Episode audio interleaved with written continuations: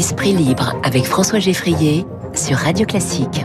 Esprit libre avec ce matin, le philosophe Luc Ferré. Bonjour Luc. Bonjour mon ami. Vous êtes passionné par l'intelligence artificielle qui parle, qui parle très bien et qui sait tout par cœur. J'ai nommé ChatGPT, ce logiciel d'une fondation, une société américaine OpenAI, confondée notamment par Elon Musk, le, le patron de, de, Tesla, de SpaceX, de Twitter également. Pourquoi est-ce que ça vous passionne? Est-ce que vous vous dites que c'est finalement la vraie nouvelle révolution industrielle du moment? Oui, oui, je pense que c'est beaucoup plus important que la réforme des retraites. C'est euh, c'est vraiment une révolution. Euh, ça va être un combat entre Microsoft qui a racheté euh, ce, ce, euh, ce, comment l'appeler? On peut l'appeler, on l'appelle IA générative, donc de l'intelligence artificielle générative, parce qu'elle génère des textes, elle répond à toutes vos questions. Alors il y a beaucoup de gens qui, qui rigolent parce que cette euh, cette IA générative, ChatGPT, fait encore des erreurs. Bon, elle, elle se trompe parfois, elle se trompe assez souvent. Le souci souvent, c'est qu'elle elle le fait, mais avec beaucoup d'aplomb. Ah ben, de toute façon, c'est un, c'est un logiciel qui vous répond comme si vous parliez avec quelqu'un. Donc moi, je lui ai posé toute une série de questions. Je lui ai posé des questions un peu difficiles. Par exemple, quels sont les, les, les points de, de, de, de, similitude et les, les différences entre Schumpeter et Keynes, des questions comme ça. Bon, puis des questions sur la philosophie, des questions sur la littérature. Euh, J'étais avec mon camarade euh, Elie Chouraki avant-hier. On lui a posé des questions sur le cinéma. Par exemple, Elie lui a posé une question qui est comment faire en sorte qu'un une scène de cinéma ressemble à un rêve, qu'elle soit onirique. Voilà. Et immédiatement, alors ce qui est fascinant, c'est que ChatGPT il a la répond. Non seulement il a la réponse, il a répondu en six points. Et Lee m'a dit, bah, c'est parfait. Bon, c'est un peu banal, mais il n'y a absolument rien à objecter. C'est c'est tout à fait ce que ce que j'aurais dit. Après, je développe un peu, mais voilà. Mais euh, surtout, ce qui est fascinant, euh, je vous rappelle qu'il a passé quand même la licence de droit avec euh, mention assez bien, mais il a passé la licence de droit en quelques minutes, là où les étudiants mettent quatre heures. Bon, et donc il est il est capable de vous répondre de manière absolument bluffante, comme si vous parliez à quelqu'un. Donc de temps en temps, mais comme un humain, mmh. il fait quelques erreurs, mais vous et qui aurait appris par cœur euh, la BNF et tout ce qui s'ensuit. Ah bah, y avec ça, non, il a tout, il a, il a toutes les bases de données du monde, donc euh, euh pas seulement la, la BNF, mais il, il, vous peut, il vous répond dans toutes les langues. Il peut vous répondre en chinois, en allemand, en américain évidemment, enfin bon, dans toutes les langues, en français. Il fait jamais une faute d'orthographe. Et surtout, ce qui est fascinant, c'est c'est qu'on parle à, à l'équivalent d'un bébé de deux ans, parce que ça vient de sortir. C'est-à-dire que dans dix ans, il sera des millions de fois supérieur à ce qu'il est aujourd'hui. Il est encore en train d'apprendre très, Il est très encore vite. en train d'apprendre. Voilà. Et en plus, il n'est pas encore connecté à l'internet, la, à donc il est, il est pas, il est pas présent sur les deux dernières années, par exemple. Oui. Donc, euh, quel, quel, est l'enjeu? Mais pour vous, je, je repose la question. C'est sur le même plan que, que la machine à vapeur, le pétrole, l'électricité, et puis les télécommunications. Largement, largement, largement, parce que ça va, ça va attaquer toutes les disciplines, toutes les, tout, pratiquement tous les métiers. Par exemple, j'ai reçu de mon ami Laurent Alexandre qui m'a envoyé euh, des, des, des, questions, des réponses faites par ChatGPT à trois médecins américains, des oncologues, des cancérologues, qui ont, qui ont soumis à ChatGPT des cas réels, des cas cliniques compliqués qu'ils avaient. Oui. ChatGPT leur répond de manière incroyablement performante en indiquant le nom des médicaments, les dosages, ce qu'il faut faire, pendant combien de temps, etc. C'est fascinant. Et donc, encore une fois, vous parlez à un bébé de trois ans. C'est-à-dire que dans dix ans, il aura euh, progressé de manière euh, exponentielle. Et donc, euh, quel est l'impact? L'impact, il sera dans tous les métiers, euh, en particulier journalisme, mais par exemple toutes les notes de service, tous les mémoires. Moi, j'ai déjà des, des, des, amis de mes enfants qui ont fait leur mémoire de maîtrise entièrement avec ChatGPT, ouais. en anglais. On dit bon. que tous les métiers qui ne sont pas soit tout, tout, tout en haut de la chaîne intellectuelle, on va dire, et tous les métiers, euh, sauf ceux qui sont tout, tout, tout en bas, les plus manuels, seront euh, mis en péril par l'intelligence artificielle Alors, aidée de, de, tout ce qui est robot mécanique. Ce qui est, ce qui est fascinant dans cette nouvelle euh, IA générative, euh, donc qui génère des textes ou qui génère, vous avez l'équivalent qui s'appelle DAL-I qui génère des images. Oui. Avant, vous lui demandez n'importe quelle image, vous, vous, vous, lui donnez une, oui. une consigne, euh, donne-moi un champ de, je sais pas quoi, moi, de, de chevaux dans une guerre, mais dans le style de Vermeer ou dans le style de Dali ou dans le style de Picasso, et il vous sort ça. Et il vous sort, euh, par exemple, pour des couvertures de livres, il vous sort 10 couvertures de livres quand vous lui donnez le titre. Bon. Ouais. Et donc, c'est encore, on est au tout, tout début. Ce qui fait que ce qui est nouveau dans cette IA générative, d'abord, c'est qu'elle va remplacer les recherches sur Google. Pour ça, Google est en train de mettre en place un équivalent de ChatGPT, ouais. riposte, parce que sinon, tout ce qu'on appelle search en anglais, toute la recherche sera faite maintenant par ChatGPT, par ce type de d'intelligence générative. Donc, c'est évidemment pour euh, pour Google, c'est un très très mauvais coup. C'est pour ça ils sont obligés de répondre très vite. D'ailleurs, Facebook répond aussi, euh, Amazon Amazon, enfin tous les en, Chine aussi, les, logiciels Alibaba répond aussi. Bon, et donc chacun est en train de se faire son son chat GPT, si je peux dire, parce que à la différence des recherches que vous faites sur Google, il vous donne la réponse toute faite. Voilà. Alors rédiger. encore une fois, rédiger. On apprend à l'école qu'il ne faut pas juste donner la réponse, le chiffre, il faut faire une phrase. Moi, j'ai posé des questions du genre pour m'amuser. Euh, quelle est la psychologie de Fabrice Del Dongo euh, Qu'est-ce qui se passe à Waterloo, etc. Il, il, vous répond à chaque fois. Vous pouvez rajouter à chaque fois des questions, ce qui fait que oui, au bout de 50 questions, vous avez un mémoire de maîtrise. Voilà. Et évidemment, il fait de temps en temps des erreurs, mais enfin, si vous n'êtes pas, si vous n'avez pas un QI de bulot, vous les corrigez vous-même. Vous, vous, relisez. Et puis, pour éviter de, que le prof s'aperçoive que c'est du plagiat. Euh, vous changez les mots, vous changez l'ordre des paragraphes, vous changez un peu la syntaxe, mm. et puis vous avez une, vous avez un mémoire qui est parfaitement. Là, à l'instant, je demande que, que se passe-t-il à Waterloo, parce que la question que vous posiez il y a 30 secondes.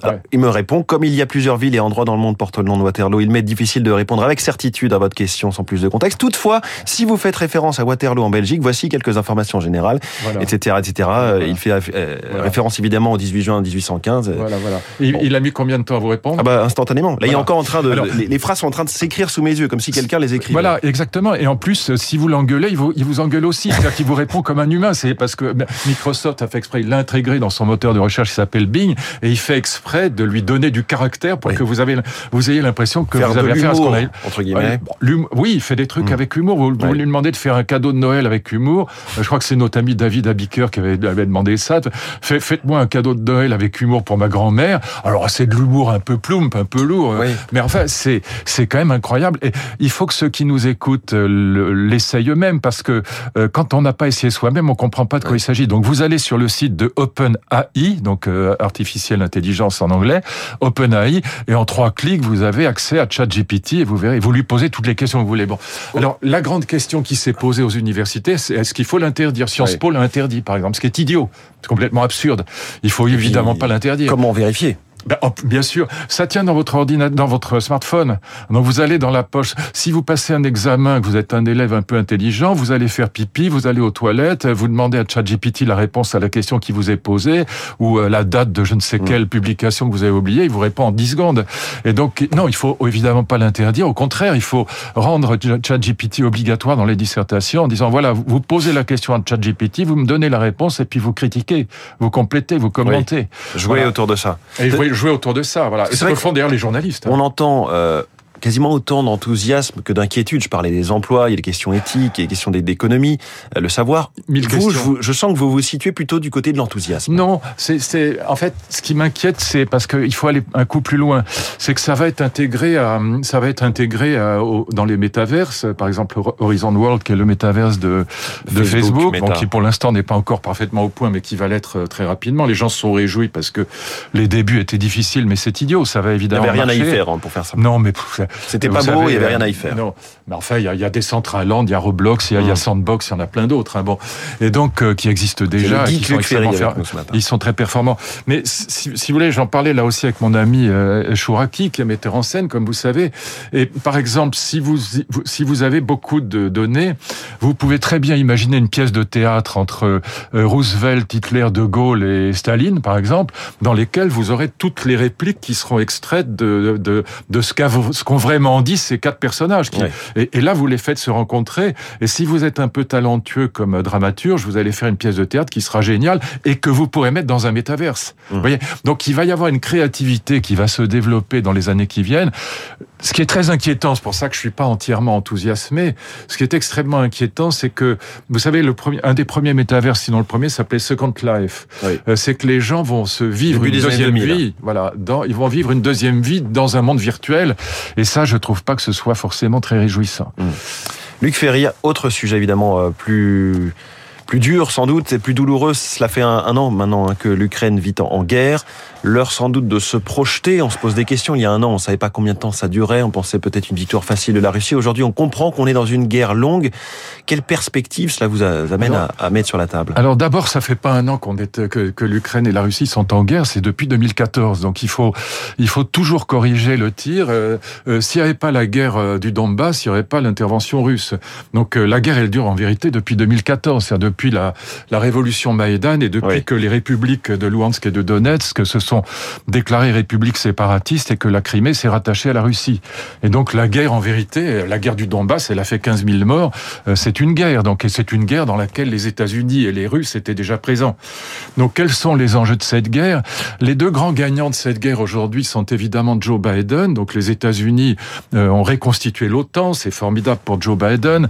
Il a d'ailleurs euh, en partie gagné les midterms grâce à ça. Mm. Les États-Unis vendent les F-35 à l'Allemagne, les centrales nucléaires à la Pologne, le gaz de schiste au monde entier, le blé du Middle West au monde entier. Donc tout ça est formidable. Et en plus, Joe Biden devient le leader du monde libre, ce qui lui permet de faire oublier ce qui s'est passé en Afghanistan. Puis de l'autre côté, le grand gagnant, malheureusement, c'est évidemment Poutine, qui devient le leader des damnés de la Terre, le leader du tiers-monde, avec euh, les deux tiers du PIB mondial et de la population mondiale derrière lui. C'était l'Inde, la Chine, la Corée du Nord. Bah, c'est pas très rassurant, la Corée du Nord. Euh, n'oubliez pas que la Corée du Nord, c'est un pays non aligné qui a l'arme nucléaire. Euh, et qu'il fait savoir régulièrement. Et qu'il fait ça. Et maintenant offensif, c'est-à-dire qu'ils sont capables d'envoyer une, une ogive nucléaire sur les États-Unis. Plus euh, l'Iran, plus 20 pays d'Afrique. Et donc, on a là deux grands gagnants, ce qui n'a rien de réjouissant pour l'Europe, qui est le grand perdant de cette affaire. Et heureusement, quelques voix commencent à se faire entendre, qui ne sont pas des voix belliqueuses. Alors, dès qu'on parle de paix, alors ça y est, on est munichois, on est hitléro-stalino-poutinien, enfin tout ça est ridicule. Je pense notamment au petit livre d'Edgar Morin, De guerre en guerre, qui vient de sortir, dans l'édition de l'Aube. Voilà, il plaide pour une, une solution négociée. Euh, Habermas a publié un très bon article dans Le Monde cette semaine, qui a été publié dans Le Monde. J'entendais mon ami Henri Guénaud, qui était excellent hier sur CNews, euh, évidemment Védrine, évidemment Villepin, un certain nombre de gens raisonnables, qui disent, voilà, euh, en gros, parler, quand, quand je lis dans la presse l'Ukraine doit gagner, ça ne veut rien dire du tout. C'est absurde. Oui. C'est une phrase idiote. On peut pas faire plus bête. Il n'y a pas de fin militaire à ce conflit. Mais en admettant même que l'Ukraine reprenne euh, la totalité du Donbass et chasse les Russes euh, retour chez eux, en admettant même que, puisque c'est le but affiché par Zelensky qui reprenne la Crimée, ça n'arrêterait pas la guerre. Parce que, encore une fois, c'est pour ça que je vous dis, ça commence en 2014. Donc de toute façon, il n'y aura la Russie ne pourra jamais occuper l'Ukraine, et on a bien fait d'armer l'Ukraine pour que la Russie ne puisse pas l'occuper, et, et, l'Ukraine ne pourra jamais mettre fin à cette guerre autrement que en, en installant dans ces régions séparatistes quelque chose comme une confédération. Hein, c'est ce que dit un de mes amis avocats, Antoine Tchekhov, qui me dit voilà une, une confédération. C'est ce que proposaient les Russes depuis le début. Euh, on parlait d'autonomie ou de confédération. La confédération, ça a l'avantage de permettre à, à, ces, à, ces, régions séparatistes d'avoir une politique étrangère. Voilà. Oui. Et donc, euh, mais tout dépend où est basé le siège de cette confédération, forcément. Ce sera disputé entre Kiev et Moscou. Mais c'est tout l'objet de la négociation. Oui. Mais de toute façon, il n'y aura jamais de solution par la guerre. Il n'y aura pas de victoire ni d'un côté ni de l'autre. C'est impossible parce que même encore une fois, si l'Ukraine gagnait au sens où l'entend Zelensky, ça veut dire que simplement le front se déplacerait du côté de la Russie, mais n'imaginez pas un millième de seconde que les Russes vont arrêter pour autant. Mmh. Et donc ça veut dire que tous les pays, euh, notamment les pays baltes et en particulier la Moldavie, seraient en danger permanent, seraient tétanisés d'angoisse tant que euh, aucun règlement euh, négocié ne serait mis en place. Donc c'est absurde comme idée. L'idée que l'Ukraine peut gagner comme si il y avait une solution militaire est une idée absurde. Et combien faudra-t-il de dizaines, de centaines de milliers de morts pour qu'on arrive à une solution raisonnée? Ça n'a pas de sens. Alors, ce que propose Edgar Morin dans son livre, moi, c'est ce que je dis depuis euh, depuis 2015, hein, pas depuis euh, depuis l'année dernière. Ben, il faut évidemment, euh, il, est inimaginable que les que les, les, républiques séparatistes reviennent purement et simplement sous l'égide de Kiev. C'est impossible parce que les populations russophiles et russophones, ils seraient opprimés, ils seraient réprimés. Elles demandent une autonomie. Pareil pour la Crimée. Et donc, il n'y a, a pas d'autre solution qu'une confédération, une autonomie de ces régions. Il n'y a aucune autre solution que celle-là. Et donc, euh, bonjour, je salue quelqu'un qui rentre dans le. Eric Kioch, qui se prépare pour le journal de 9 dans 3 minutes. Et, donc, euh, euh, est-ce qu'il faut vraiment attendre 200 000 morts de plus pour qu'on aille de toute façon vers cette solution qui est la seule possible? Voilà, solution. Donc, il faudrait que, au lieu que les Européens s'alignent comme des crétins sur Joe Biden, il faudrait que l'Europe impose, au fond, aussi bien à Zelensky qu'à Poutine, via la Chine très vraisemblablement, mmh. une solution négociée. Le reste n'a aucun sens. C'est pas être munichois de dire ça. C'est dire que de toute façon, on y arrivera et qu'on n'est pas obligé de faire 100 000 morts de plus pour y arriver. Un esprit libre et très libre, évidemment, tous les matins, tous les lundis matins avec nous. C'est Luc Ferry. Merci beaucoup, Luc. Merci, mon ami. Et bonne semaine. Il est aussi. 8h58 dans quelques secondes, donc le journal de 9h.